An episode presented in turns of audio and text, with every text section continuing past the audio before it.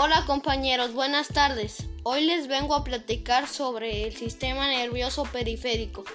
Pero antes de iniciar, ¿sabían ustedes que el sistema nervioso se divide en dos partes? Uno es el sistema central y el otro es el sistema nervioso periférico.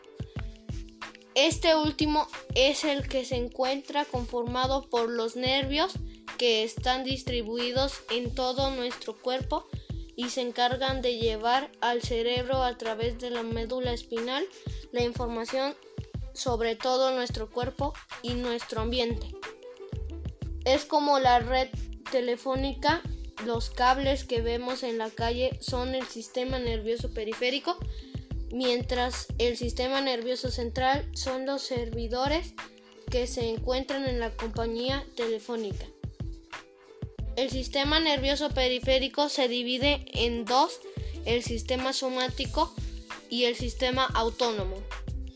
El sistema somático es donde se encuentran conectadas las cinco sentidos, gusto, tacto, vista, oído y olfato, e intervienen las órdenes que le dan tus pensamientos al cerebro es decir, lo que quieres realizar de manera voluntaria y que nos permite realizar determinadas acciones como, por ejemplo, tomar un objeto o caminar.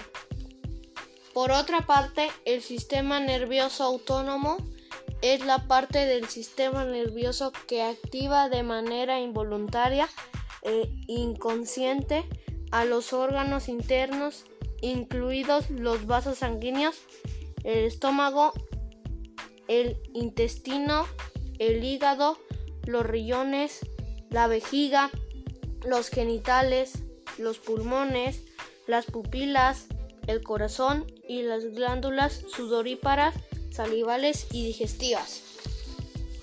El sistema nervioso autónomo se divide en dos, el sistema nervioso simpático y el sistema nervioso parasimpático.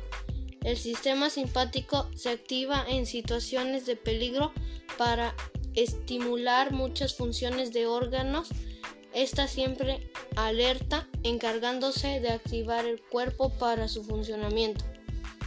Por otra parte, el sistema parasimpático comienza a funcionar cuando ya ha pasado ese estado de ansiedad, por lo que crea en los órganos y en el cuerpo un estado de calma cuando ha culminado el peligro, es decir, deshacérsela, desacelerar la activación del cuerpo en su funcionamiento. En otras palabras, el sistema simpático funciona como el acelerador de un vehículo, mientras que el parasimpático como el freno. Como ya lo escucharon, es de vital importancia conocer cada función de nuestro sistema para poder cuidarlo y evitar algún peligro. Muchas gracias por su atención.